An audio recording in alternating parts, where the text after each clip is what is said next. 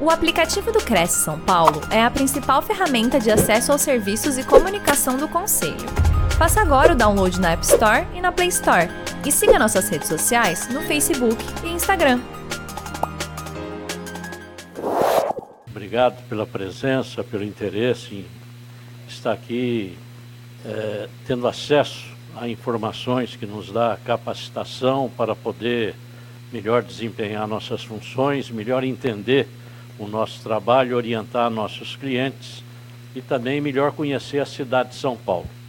E eu quero aqui dizer que o secretário Zé Armênio, ele fez uma palestra semelhante a essa cerca de uns quatro, cinco meses atrás, né, Zé? Por aí, né? Eu acho que faz. Eu não sei. Eu, para mim, depois do Covid, eu ando com a memória para lá de Bagdá. Você também, então, é, é, bom a gente almoçar a qualquer hora, ficar lembrando do passado, tentando lembrar. Mas, se lembrar. Mas a palestra gerou, assim, uns comentários tremendos. O pessoal pediu, porque precisava ir no CRES e tal, convidamos. E mesmo diante da agenda tremendamente ocupada e com as obrigações que tem lá na prefeitura, ainda no exercício do cargo de secretário, que ele é adjunto, mas está exercendo o cargo interinamente, então é, é uma agenda danada. Agradecemos a, a presença. E eu quero aqui registrar e agradecer, em especial, a presença dos nossos conselheiros, a Rosângela Martinelli, obrigado Rosângela, o Benhur Paz da Silva, estará lá na Associação Comercial representando o CRES, né, Benhur? A Rosa Maria Eiras, que fazia tempo que não vinha no Cresce, é, olha a bronca, hein? Puxão de orelha.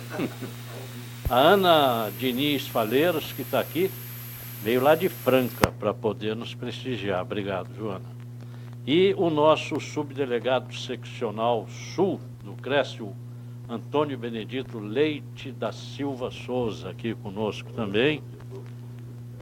Aí, eis que chega mas justificou o atraso, viu, Zarmino? O nosso diretor secretário Arthur Boiajan. É, o motorista cancelou a corrida dele, teve que chamar outro, né, Arthur? Mas chegou em tempo. É isso aí, gente. Então nós vamos partir para a palestra e eu quero aqui fazer uma breve apresentação do nosso secretário.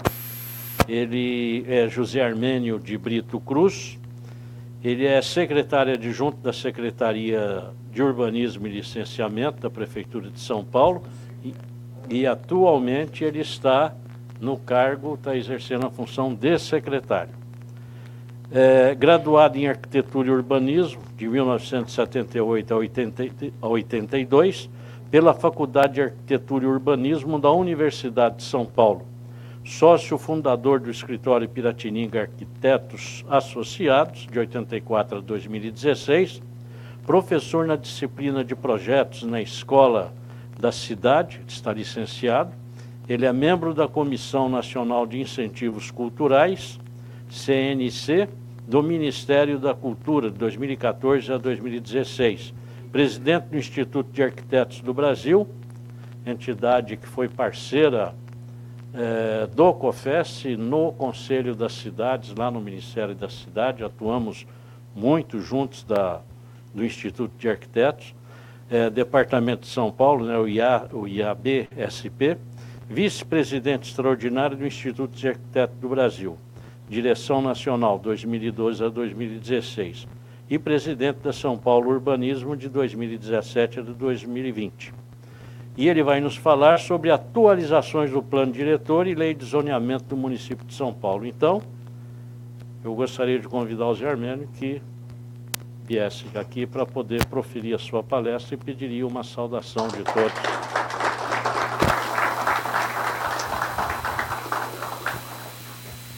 Bom dia, presidente. Muito obrigado aí pelo convite. Cumprimentando o presidente, eu cumprimento todo, todos vocês. Quer dizer, acho que a, a a discussão e a apresentação aqui no Cresce dessa proposta do Executivo da mudança da lei de zoneamento ela é importantíssima, porque o, o desenvolvimento urbano da cidade de São Paulo, no dia a dia, acontece na mão de vocês. Quer dizer, quem está é, transitando os imóveis da cidade são vocês. Então é importantíssima a exposição e a opinião, ouvir a opinião de vocês sobre essa discussão e dessa proposta do Executivo. Eu sou secretário adjunto, estou exercendo a função de secretário, porque o secretário Marcos Gadeiro teve que se afastar, por razões pessoais, já há, há, há alguns, mais, mais de um mês, mas tá, a gente está tocando o processo de zoneamento como tocamos o processo de plano diretor. De fato, aquela, aquele dia na ETEC foi um, bastante interessante a discussão com, com vocês, expondo o que nós havíamos proposto, proposto para a revisão parcial do plano diretor. Hoje, o que está em pauta é a revisão parcial do zoneamento. Então, eu vou, eh, vou falar um pouco do plano diretor, mas vou falar da proposta do Executivo, prefeito Ricardo Nunes, para a revisão do zoneamento. E aí é importante dizer, situar o momento que nós estamos. O Executivo manda para a Câmara dos Vereadores uma proposta de projeto de lei. Né? E essa proposta de projeto de lei, que foi discutida no âmbito do Executivo, nós tivemos, eh, eu acho que exatamente 56, a Patrícia, minha assessora, vai me lembrar, mas foram 56 pro, eh, audiências ao longo de diversos meses, eh, audiências públicas, além de reunião em conselhos da prefeitura, como CMPU, como CTLU, ou seja, discutimos abertamente essa proposta, ouvindo a população, ouvindo os diversos setores, para é, ver qual seria a proposta a ser enviada para a Câmara. Chegamos nessa proposta, eu vou expor rapidamente para vocês a proposta completa em todos os seus artigos e com todos os seus anexos, está no site Gestão Urbana. O site Gestão Urbana é, é, é o site da Prefeitura, da nossa secretaria, e ela, é, ali vocês encontram os arquivos, dá para baixar o arquivo que, que, sugerimos e tal. Então o momento é esse, o momento é, é o momento de a proposta concreta que existe é a proposta do executivo. A Câmara está discutindo agora esta proposta e vendo é, o que pode alterar, onde vai alterar, isso no âmbito da Câmara. E o papel do Executivo é expor a proposta que o Executivo desenvolveu com, no, com maior clareza e com maior detalhe possível. A gente, eu vou expor aqui para vocês essa, essa rapidamente essa, essa proposta, que é a proposta da revisão da lei da lei 16402 de 16. Em como vocês sabem, em 14 o plano diretor eh, foi aprovado, em 2014, e em 23 nós fizemos, propusemos uma revisão deste plano diretor, que foi para a Câmara, teve uma série de alterações e hum, essas alterações geraram a, foram um dos fatores que geraram a proposta de revisão parcial do zoneamento. Eu insisto em dizer que é uma revisão parcial, porque nós não estamos pegando o zoneamento existente, jogando tudo fora e fazendo um novo inter. Não é a hora disso. É a hora de é, rever parcialmente o zoneamento. E por quê? Aqui está as três motivações. A primeira motivação é, como eu disse, a compatibilização com a revisão do plano diretor. O plano diretor foi, nós propusemos para a Câmara, é, a part, foi feito a partir do que essa revisão do plano diretor? A partir de um monitoramento que a Secretaria desenvolveu internamente do que estava acontecendo. O que, que aconteceu de 14, nesses nove anos, né, de 14 até 23? Construíram onde tinham que construir, como que construíram? O plano diretor tinha a perspectiva de aproximação da habitação com relação ao transporte público. Isso aconteceu? Não aconteceu? Como que aconteceu? Nós temos instrumentos para fazer esse monitoramento. Isso foi feito dentro da Secretaria. Por exemplo, a, nós tínhamos a proposta de, dos chamados, hoje todo mundo fala de eixo, né? Eu não sei se vocês já devem ter ouvido falar essa palavra. Todo mundo fala, não, eixo aqui, eixo para lá. É, os eixos foram é, setores da cidade que estavam autorregulamentados no plano diretor. O que, que significa isso? Autorregulamentado. O eixo não precisava de nenhuma outra lei para ele estar regulamentado, ou seja, ele definia coeficientes de aproveitamento, os coeficientes mais altos da cidade, porque ele estava próximo do transporte público. E isso era um dos objetivos do plano diretor. O plano diretor tinha uma diretriz que era a diretriz de adensamento da cidade e principalmente de privilegiar o transporte público. Ah, foi uma mudança de paradigma em 14, de afirmar que eh, era importante que a cidade funcionasse com o transporte público. Isso como qualquer cidade contemporânea do mundo. É, é, vale dizer que, por exemplo, a densidade é, da cidade ela é um fator econômico. Quer dizer, a cidade só se viabiliza se for compacta. Se não for compacta, não tem metrô que pague a conta. Não, não, você não paga a conta do metrô, não paga a conta da energia elétrica, não paga a conta de rua. Você precisa ter densidade. Ter densidade, o que, que significa? Pessoas morando por metro quadrado. São Paulo tem uma densidade média de 110 habitantes por hectare. Temos ainda chão para chegar o que é Paris. Paris tem 275 habitantes por hectare. Paris é mais baixo, os prédios são mais baixos do que São Paulo. Então, o que, que acontece? Tem alguma questão de tipologia construtiva aí no meio que São Paulo precisa prestar atenção. Uh, não, vamos, não vou me alongar aqui, mas eu quero dizer que densidade não necessariamente é gabarito. Densidade pode ser outro, outra tipologia de construção. Vou voltar nesse assunto quando estiver uh, expondo a proposta de, de zoneamento. Então, o plano diretor colocou essa perspectiva, principalmente de uma cidade mais densa e uma cidade estruturada, não no carro individual só, mas principalmente no transporte público, no metrô, no trem, no, no onde, corredor de ônibus e tal. E estes eixos é por, seria, é por onde a, esses, o transporte público uh, passa. E a ideia era, naquele momento, uma primeira área a ser adensada seriam os eixos, os chamados eixos, onde estão os corredores de ônibus e tal. Uma segunda área, e eu diria tão importante quanto os eixos, é, e na, na diretriz da reestruturação da cidade de São Paulo, é o que o plano diretor de 14 chamou da, da, na macrozona de estruturação metropolitana, que é onde nós temos os rios, Rio Tietê e Rio Pinheiros, né? eu costumo usar esse formato aqui, né? Tietê e Pinheiros, que funciona mais ou menos assim mesmo, com a, com a Paulista aqui no meio. Né? A macrozona de estruturação metropolitana da cidade foi prioridade do plano diretor. Só que ela não estava autorregulamentada como os eixos. Os eixos já estava decidido.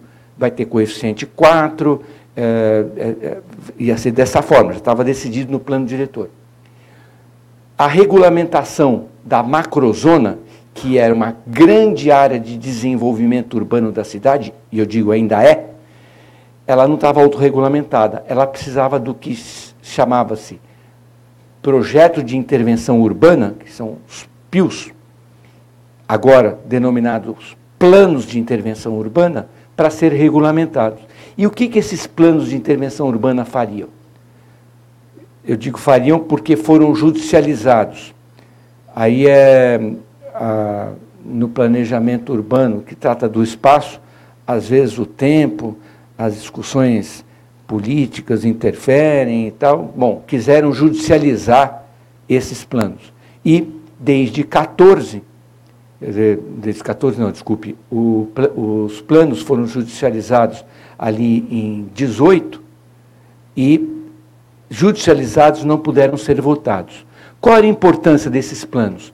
Os planos de intervenção urbana defini, definiam, definem novas centralidades na cidade.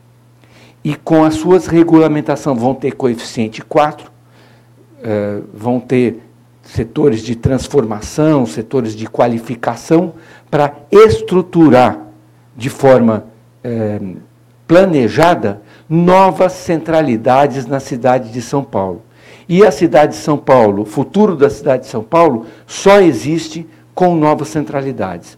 Não existe São Paulo com, como uma cidade monocêntrica. Não dá. Você tem que ter um centro na Zona Leste, você tem que ter um centro na Zona Sul, você tem que ter um centro na Zona Oeste. Esses novos centros precisam, e eu falo aqui não só como secretário, mas como arquiteto que estuda isso há décadas, a cidade de São Paulo precisa ter essas, essas novas centralidades. Para quê? Para aproximar a moradia do emprego e para que a, a, aumentar a oportunidade na vida na cidade. Porque senão fica todo mundo tem que vir para o mesmo lugar para ter a mesma oportunidade. Então a gente tem que distribuir as oportunidades. Esse é o objetivo das centralidades. Isso aconteceria pelos PIOs. Infelizmente, os PIOs, que são os planos de intervenção urbana, foram judicializados. Não vou entrar aqui nas razões, mas foram judicializados. Não foram votados. Alguns foram votados. O plano central, o PIO central. E aí vocês já devem estar observando. A transformação que a gestão Ricardo Nunes está fazendo no centro da cidade de São Paulo, eu não vi nos últimos 40 anos. Já está transformando. O, o que era o centro, não, é, há cinco anos atrás, há três anos atrás, não é mais. O nível de, o, o volume de empreendimentos que o centro recebe é enorme. Digo, de reformas, a, a, a lei da, de requalificação, o incentivo à requalificação é enorme. E a, os prédios que eh, se apresentavam vazios já estão começando a ser ocupados. E a proposta do Pio Central, que é de levar pe pessoas morar, morando no centro, é fundamental.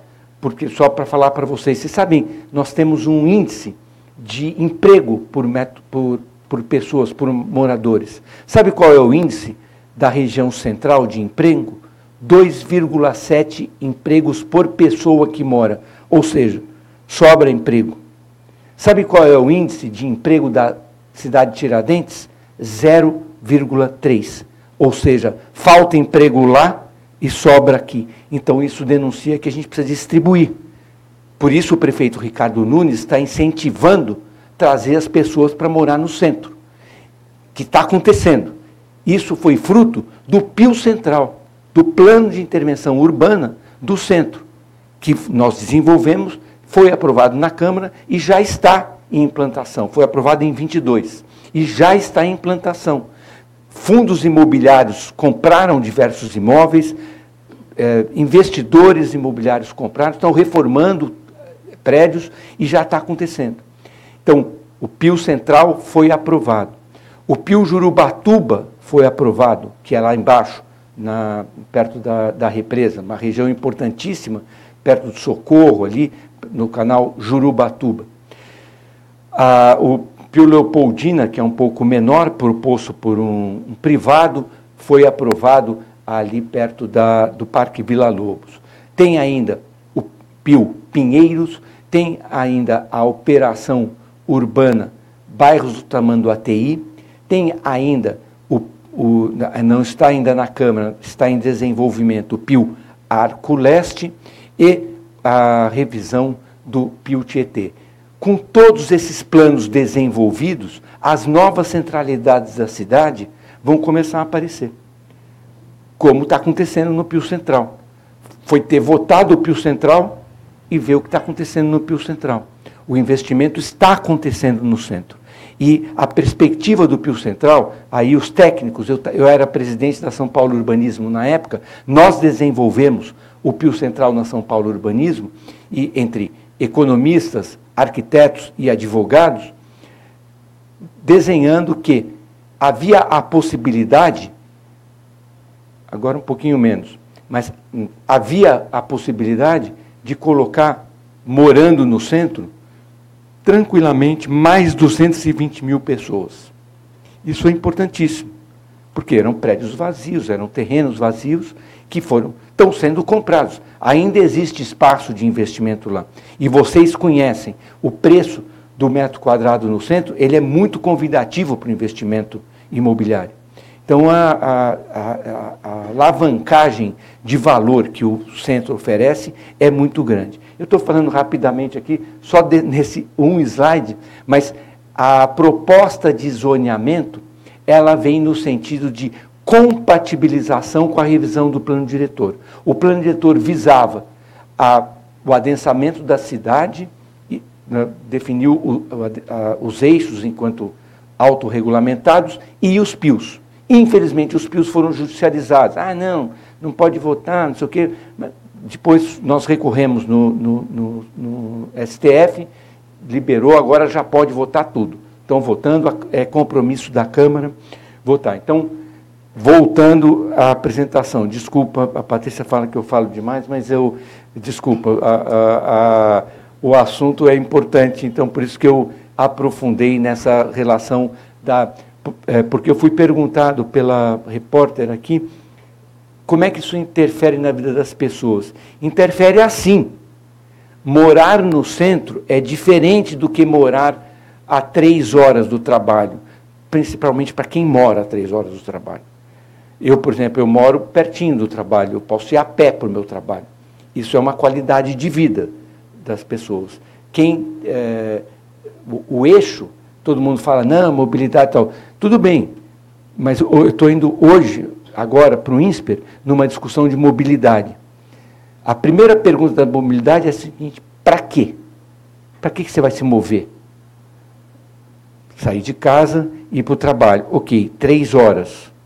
Então, ou você está trabalhando ou morando no lugar errado. Porque não é real você gastar três horas para ir trabalhar. Pensa no dia a dia da Porque eu, se eu for, quiser ir trabalhar a pé, eu gasto 12 minutos andando a pé para chegar no meu trabalho e voltar para minha casinha, descansar, fazer o, o jantar, comer, e 12 minutos de novo no outro dia. Ou seja, a cidade pode funcionar com 20 minutos, com meia hora. É uma questão da gente estruturar. E o papel nosso, do executivo, é fazer a proposta para essa cidade estar tá mais próxima da gente. A gente precisava três motivos para fazer essa proposta de revisão do, do plano de, do zoneamento, que é justamente a compatibilização com a revisão que fizemos do plano diretor. Eu me alonguei aqui para falar do plano diretor um pouquinho. Ajustes necessários para aplicação, porque isso eu estou em, em licenciamento e urbanismo. Vocês devem conhecer os funcionários que aprovam, são funcionários de carreira da prefeitura, têm muitas dúvidas de aplicação da lei e precisava de ajustar a lei, tem que ajustar a lei. E a gente está fazendo a proposta, esses ajustes são porque a responsabilidade de aprovação de cada projeto fica nas costas do funcionário que aprovou. E às vezes ele tem dúvidas. Essa área, essa área aqui, ela é computável ou não é computável? A lei não está explicitando claramente. Então, não, não há uma modificação significativa. Há ajustes para que quem aprova, aprove de maneira mais ágil e mais segura, que é uma decisão do prefeito, de, e a gente já está fazendo isso. É, aqui no centro, por exemplo, a gente está a, a Patrícia levantou outro dia, a gente está aprovando a cada 18 dias, né, Patrícia, um projeto, e é importante isso. Essa velocidade é muito importante para a produção imobiliária é, e é uma das razões do prefeito. Do, o prefeito toda hora aperta. Zé, como é que está? Está aprovando? Está tá andando? A gente tem um arcabouço legal que é, a gente consegue, consegue acelerar um pouco, mas esses ajustes vieram nesse sentido. Assim como algumas lacunas de uma ação direta de inconstitucionalidade da revisão que aconteceu, que começou lá atrás em, em 20. A, a estrutura da nossa proposta de lei, ela tem, obviamente, aí o capítulo 1 o capítulo 4, não conta que é disposição preliminar e disposição final.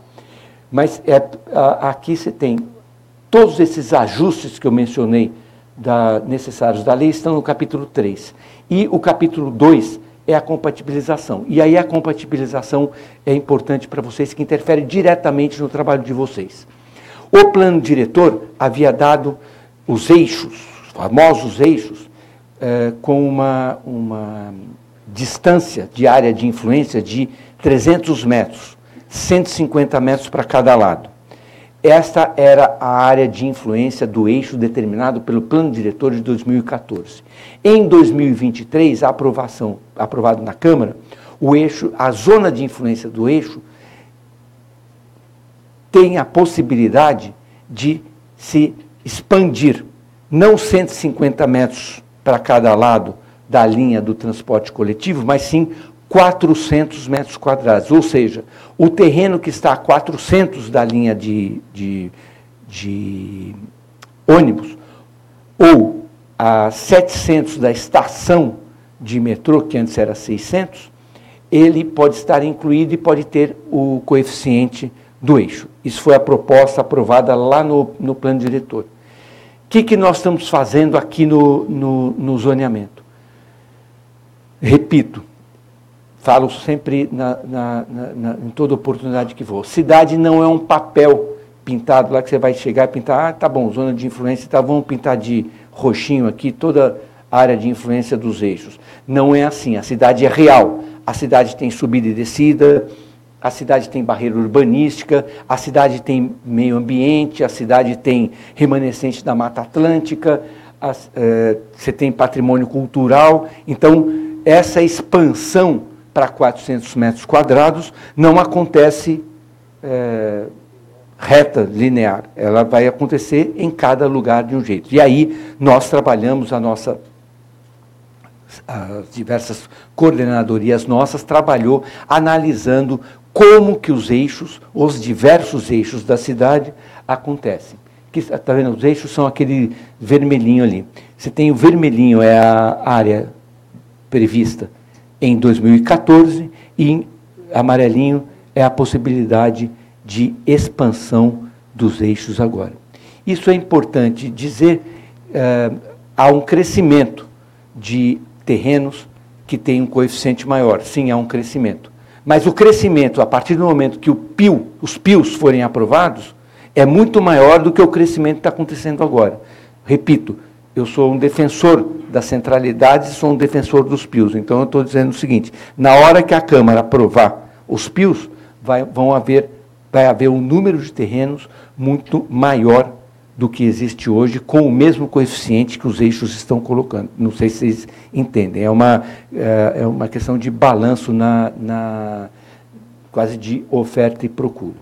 A proposta do, do executivo a partir dessa possibilidade de ampliação, o diretor não aprovado não ampliou. Ele disse: existe a possibilidade de ampliação da zona de influência dos eixos. o primeiro limite proposto pelo executivo é que esta ampliação ficasse na MUC e na MQU. O que, que é MUC e MQU? O plano diretor define a MUC e a MQU como macrozona de urbanização consolidada e macrozona de qualificação da urbanização. Por que esse limite? Porque aí a, o modelo de cidade já está consolidado, que é essa área da cidade que nós conhecemos, é onde vocês trabalham o mercado, é onde o mercado trabalha mais. Quer dizer, é, não que não trabalhe lá longe também, mas é onde trabalha mais nessa área consolidada. Nós limitamos a possibilidade de ampliação na MUC e na MQU, justamente porque é onde existe mais interesse do mercado, mas por uma razão que eu acho que é mais importante. É que as outras áreas onde este modelo de cidade aqui não está consolidado, podem surgir novos modelos de cidade. Como eu disse, por exemplo, Paris tem 275 habitantes por hectare. É um outro modelo de cidade que não é a nossa de 110. Talvez a gente, nas áreas que não estão consolidadas, possa surgir novos modelos de cidade. Então, a gente está é, segurando esse modelo de desenvolvimento na área consolidada, para que planos de intervenção urbana desenvolvam novas cidades fora dessa área já consolidada. Esse é o objetivo do limite da, da possibilidade de ampliação, conforme está esse desenho. Eu tô, esses desenhos estão pequenos, mas eu repito, no site Gestão Urbana vocês conseguem ampliar esse mapa. Né? Outra aplicação dessa área de influência dos eixos é que é o seguinte, a, uma quadra que é mordida pela linha de 400 metros, em, ela, se ela, a quadra está mordida em mais de 50%, ela pula para dentro. Se ela está mordida em menos que 50%, ela pula para fora. Isso são os critérios que o desenho do mapa que vocês vão encontrar no computador tá, explicitou. Então, por isso que, é, ou seja, não é uma decisão autocrática, esse terreno entrou, aquele terreno não entrou. É este critério que foi aplicado no desenho do mapa, como eh, outros que vocês vão ver ainda nessa apresentação. A outra questão é o ZEUP. Vocês devem saber o que é ZEUP. ZEUP é o eixo planejado. Cabe a nós, executivo, priorizar e dirigir, o dirigir dar diretrizes para o desenvolvimento urbano da cidade. É, é, e aí você tem foco, tem que ter prioridades. A prioridades é a prioridade existe nos eixos existentes. Existem os eixos planejados, na hora que o eixo planejado deixa de ser planejado e passa a ser real, ele tem a possibilidade de ampliação. Enquanto ele é planejado, ele é planejado. O que, que eu quero dizer com isso? O terreno que está lá no planejado não vai competir com o terreno que está no real. O, o terreno real, ele é, ele está dentro de uma, de uma regra. E o planejado ainda não está nessa regra. Ele pode estar a partir de um decreto que o plano diretor prevê. Então, esses é, são as, os dois, dois critérios principais dos eixos, é, sobre os eixos ativados e eixos propostos.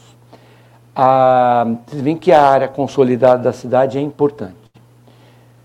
Fora isso, por que, que tal quadra entra, tal quadra sai? Aqui eu vou dar alguns exemplos dentro desses três critérios. Existem critérios ambientais, critérios culturais e patrimoniais e critérios urbanísticos. Isso é importante, quer dizer, o prefeito Ricardo Nunes, na hora que faz essa proposta de zoneamento, é ele está expondo os critérios.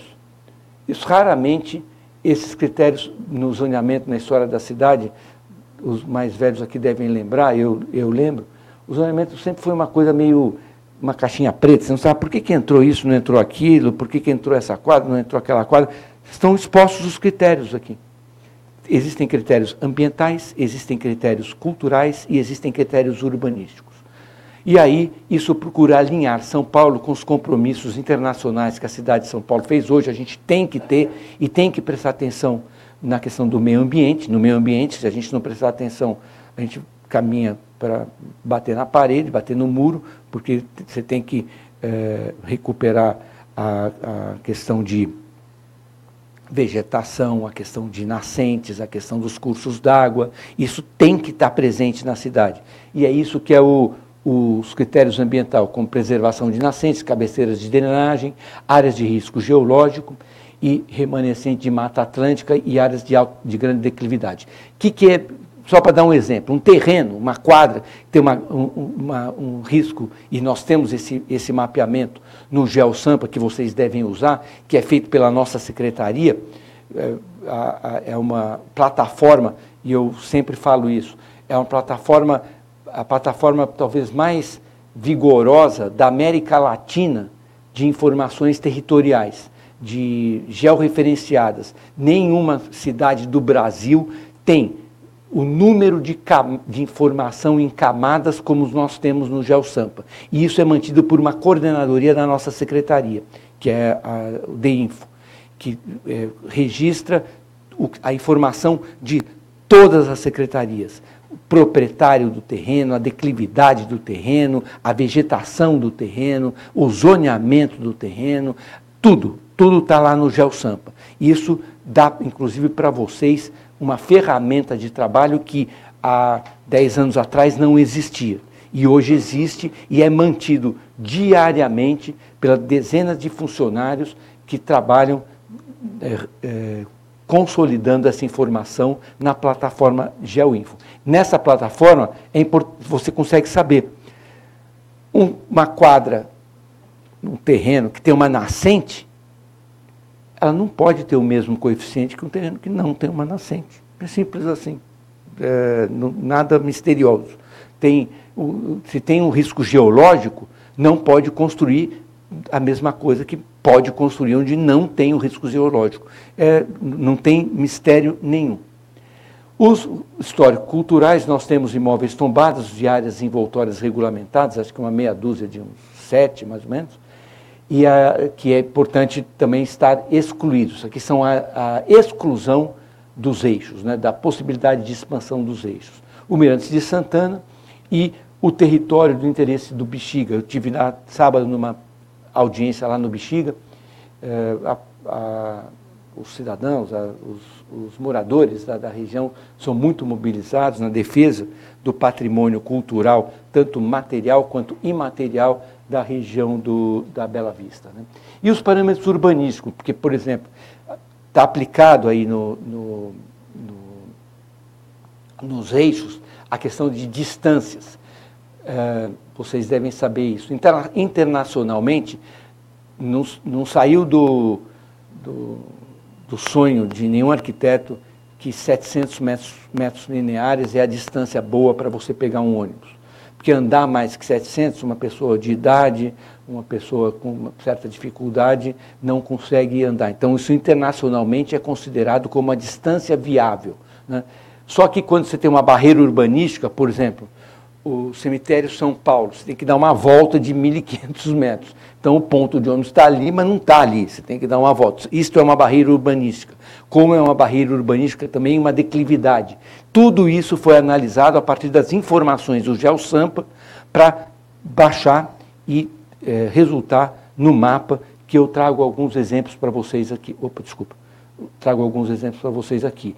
Como isso, tá vendo? isso aqui que está ampliado, são exemplos do mapa que vocês encontrariam, no, no, vão encontrar no Gestão Urbana, com detalhes. Lá vocês podem ampliar qualquer lugar do mapa, não tem problema. Isso aqui está situando essa área de exclusão. Está né? Tá vendo? O laranja é a possibilidade de expansão. O vinho é o que existia. E a área excluída é uma área de risco. E nós excluímos áreas dos atuais eixos e dos eixos que é, é, ou seja, não expandimos também áreas que têm risco. Então, ali está marcadinho naquela, naquela área, que é uma cor meio inominável, mas é a área de risco, não sei exatamente aquela cor, que cor que é, né? Mas ela não é o laranja e não é o, o, o vinho, que é área de risco, então está excluída nesse exemplo ali na, na Jardim Souza, na Zona Norte. Outro exemplo é planície aluvial. O problema é que a cidade enfrenta enchente. É, não pode pegar e ficar construindo onde tem enchente. Onde, ah, isso é importante dizer, a, a cidade de São Paulo tem um aquífero importantíssimo. E, historicamente, a cidade sempre voltou as costas para esse aquífero. É um esforço do prefeito Ricardo Nunes hoje, inclusive fazendo o que nós chamamos de aquático, que é o transporte na represa. Né? Vocês, se vocês observarem, é, eu vou voltar até para mostrar aqui a represa. Olha lá, também tá aquelas represas ali. Uma pessoa que mora na zona sul, na ponta ali da Guarapiranga, à esquerda, ela tem que circundar hoje a Guarapiranga inteira para chegar do outro lado. O que, que o prefeito está fazendo? o aquático. O aquático é um meio de transporte que faz simplesmente assim, cruza a represa, atravessa de barco a represa e chega muito mais rápido do outro lado. É óbvio que tinha que ser assim. É óbvio para nós agora, só que há décadas o pessoal fica circulando, circulando em volta da represa. Isso é a cidade se voltar, é, deixar de voltar as costas para a água e enfrentar a água como amiga e não como inimiga. Né? Então, aqui, é, voltando aqui a esse assunto, a planície aluvial é, é uma área sujeita a enchentes. Essa área também está excluída da possibilidade de ampliação dos eixos os remanescentes de Mata Atlântica, meio ambiente, a gente precisa proteger. Então, está protegido. O, o, o, as quadras, como essa daí, esse exemplo, ali na, na, no, na, na, Zona Sul, na João Dias, tem um terreno que tem remanescente, que está cadastrado. Está cadastrado lá no GeoSampa, você vai encontrar que ali tem uma vegetação importante. Então, esta área ela está excluída da expansão dos eixos porque não pode derrubar a árvore sem autorização do verde. Então, é, é, é e é importante dizer o seguinte: essa, é, uma vez eu fui numa palestra, até uma colega de faculdade, era da minha classe, ela falou: é, mas já existe lei que protege. Eu Sim, vamos falar, existe lei que protege as árvores. Agora, tô, aqui eu não estou falando das árvores, não. Aqui eu estou falando da quadra porque a unidade nossa do zoneamento é quadra, é, ela não é nem terreno, ela é quadra. Então, eu, na hora que eu estou aplicando é, esse critério de vegetação na quadra, é, é diferente do, do, que a lei que a CETESB põe, do que o verde põe. São, são questões diversas. O último exemplo é o território do Bexiga, está vendo? Ele também fica exposto. Dessa forma, são os, os exemplos dos da, da, da, categoria de critérios. E aí entra nos temas abordados na, nos ajustes necessários da lei, que são, desde os critérios que eu expus, regulação de praças urbanas, que é um instrumento que foi colocado no plano diretor, que estava em dúvida de como é que ele seria regulamentado, que é uma possibilidade que o, o dono do empreendimento pode fazer no empreendimento dele uma praça urbana, sendo privado, é, é uma, isso não estava devidamente regulamentado. Tem a necessidade de atendimento da cota ambiental em caso de reconstrução. E aí vai, quer dizer, a questão da, da incidência de outorga para. Tinha dúvida para a incidência no direito de construir para mudança de uso, que não estava claro, a gente procurou esclarecer. Tudo isso está descrito no texto colocado no Gestão Urbana. Veração de atividade de serviço de moradia para acesso de incentivo de uso misto, o que, que é isso? falar rapidamente. Tudo, tudo dá para discorrer um pouquinho. Aí é o famoso NR1. Vocês, não sei se vocês sabem o que é o NR1. O NR1 é o que vira Airbnb. É o estúdiozinho. É importante dizer o seguinte: isso, todas as cidades do mundo prestam atenção nesse uso. Não é só nós que estamos prestando.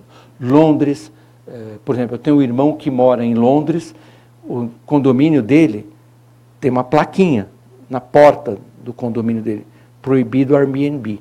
Por que, que as cidades estão preocupadas com isso? Não é proibir tudo disso daí, é regular.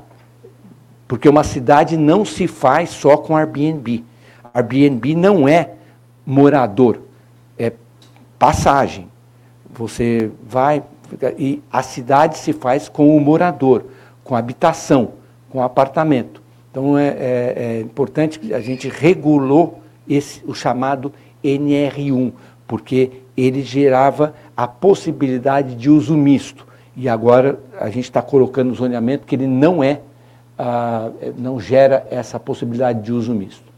Ah, e aí vai, quer dizer, a questão da, do serviço público social de pequeno porte nas bordas da, da, ali da represa, que já existe, na verdade a gente está regulamentando, os restaurantezinhos que existem lá, esclarecimento da definição do pavimento térreo, quando vocês sabem disso, quando o terreno é muito inclinado, ninguém sabe onde é o térreo, então a gente está regulamentando onde é isso. São questões que os, quem aprova projeto precisa de ter claro. Né? Atendimento à fachada altiva, fachada ativa, é, você poder optar é, quando você tem mais de uma rua, aonde você coloca a fachada ativa. E aí vai a, o esclarecimento com a possibilidade de remembramento de lotes do, das, onde tem vila, né, para você poder, a partir da anuência de todos os proprietários de vila, se houver, determinação do gabarito de altura eh, em função do subsolo, a flora é a mesma coisa do, daquele pavimento térreo. Ah, a gente dá incentivo para fachada ativa e fruição pública. O que é fruição pública? Você poder passar por dentro do terreno para chegar numa outra rua. E a fachada ativa também tem incentivo. Então, se acumular esses incentivos, daqui a pouco a prefeitura não, não, tem, não cobra nada de outorga, porque ela dá tanto benefício que daqui a pouco está pagando para alguém construir. Quer dizer, é, é um pouco nesse, nesse sentido. Inclusão da, da mobiliário aquático, eu já falei para vocês da represa, é, isso é, entra como infra 1, é, tudo isso precisa virar lei.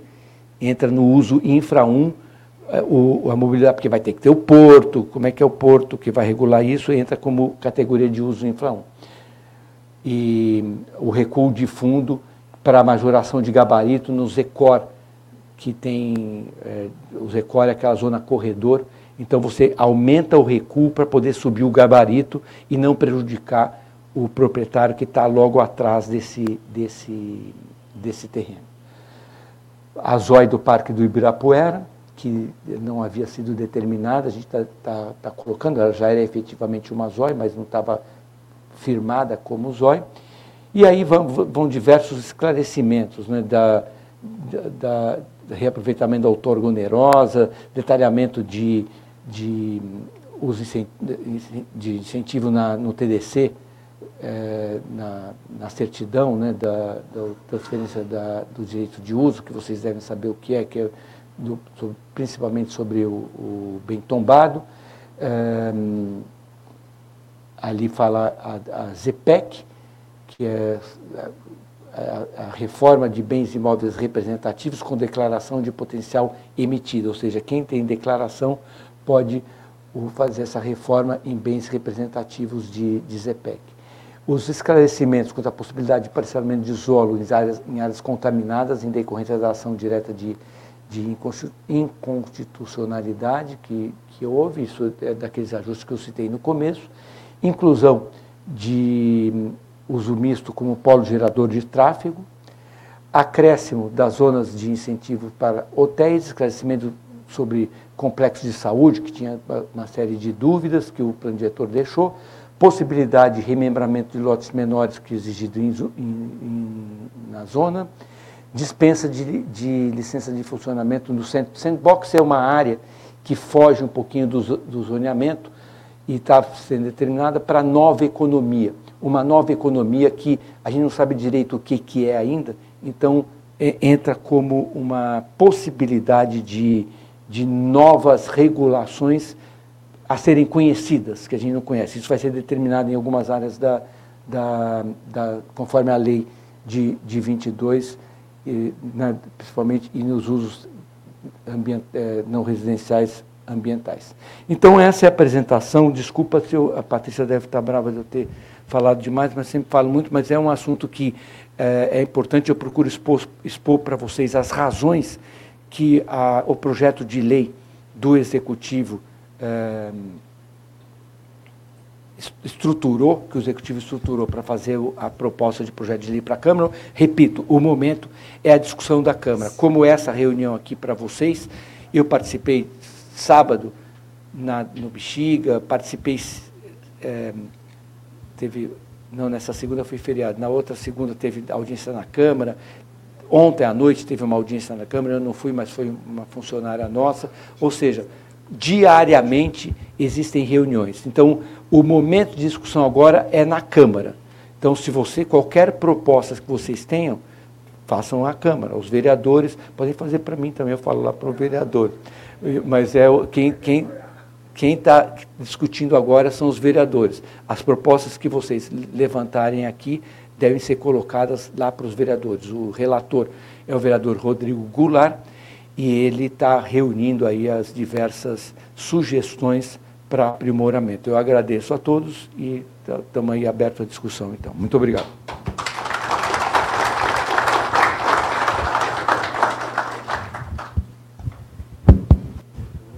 Obrigado, Zé.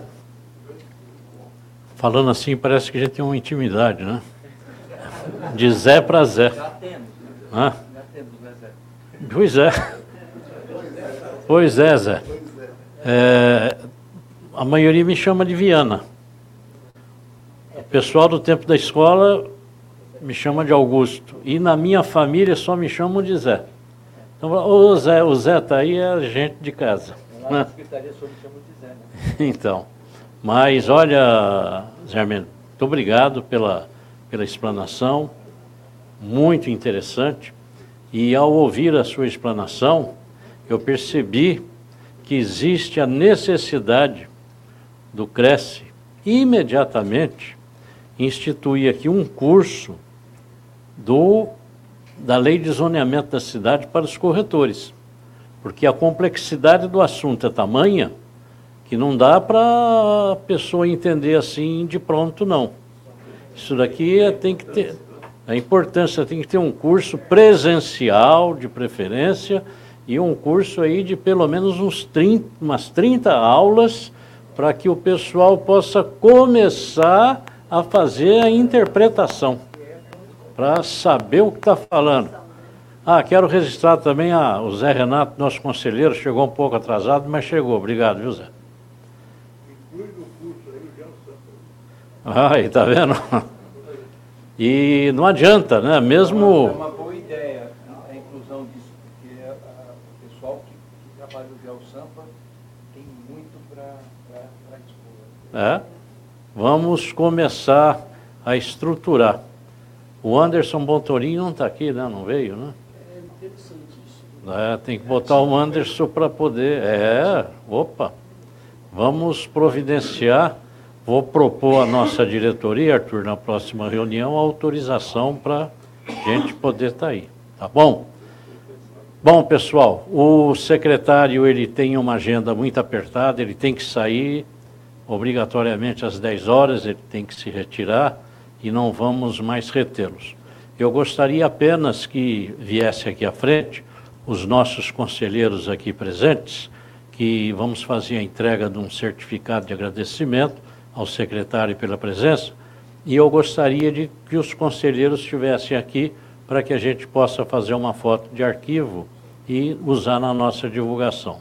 E o nosso diretor Arthur Boiajan vai fazer a entrega do certificado. Então, por favor, Rosângela, Zé Renato, a Rosa, o Benhur, vamos lá?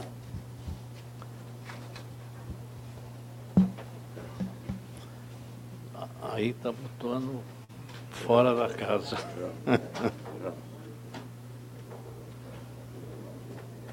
Beleza. Por favor, Zé. Vamos ficar aqui na frente. Vamos, vamos equilibrar isso daqui mais para ele ficar no meio, vai? Ô Zé, chega para cá. Tá bom. Ponta direita. Aí, vamos aqui. Aqui fica só quem chama Zé. É só... Aqui à esquerda é o Zé. Vamos lá, por favor, Arthur.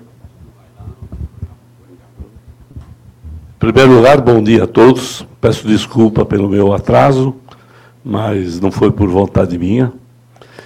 E quero parabenizar o nosso querido secretário palestrante uh, pela explicação. Tanto é que foi tão interessante que o nosso presidente já, já quer fazer um curso sobre isso para pôr todos os corretores a par, para que a gente possa também ajudar no progresso daqui do estado de São Paulo. Né? Então, eu tenho a honra aí que o presidente Viana me passou, de entregar ao José Armênio de Brito Cruz esse certificado da sua palestra, e fica aí o agradecimento da diretoria, do conselho e de todos os corretores da cidade de São Paulo. Muito obrigado pela sua presença, pela sua palestra.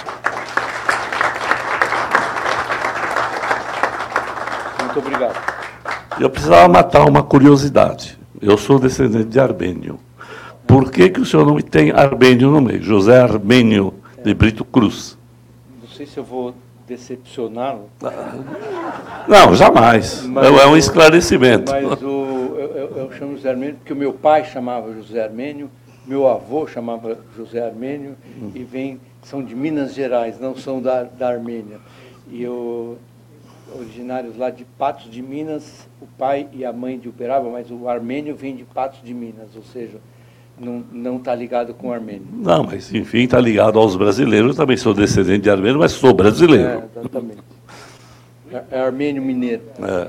Eu sou armênio paulista. Muito bem. Muito obrigado. Eu aqui agradeço. Tudo de bom. Aqui para o presidente. Aí vamos lá, tem um remanescente de um café. Quem quiser aproveitar, por favor, fique à vontade, tá bom? Muito obrigado. a todos.